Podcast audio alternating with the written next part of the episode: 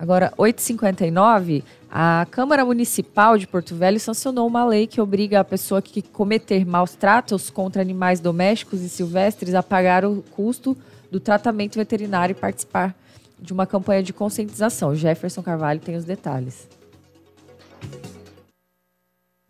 Esse projeto ele foi aprovado na própria Câmara Municipal aqui de Porto Velho mas ele foi vetado integralmente pelo Poder Executivo.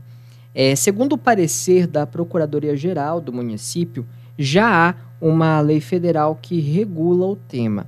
Além disso, o parecer indica que alguns artigos da lei criam competências à Secretaria Municipal do Meio Ambiente, ou seja, invadindo competência do Executivo.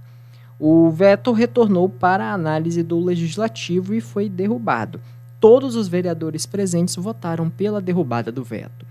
O projeto cria na prática um mecanismo para punir quem abandona e comete agressão contra animais, além de indicar a participação em palestras de conscientização a respeito do tema. Na nossa página na internet, o Geão Rondônia, você tem mais detalhes do funcionamento da lei, que foi sancionada pelo presidente da Câmara Municipal e publicada no Diário Oficial do município.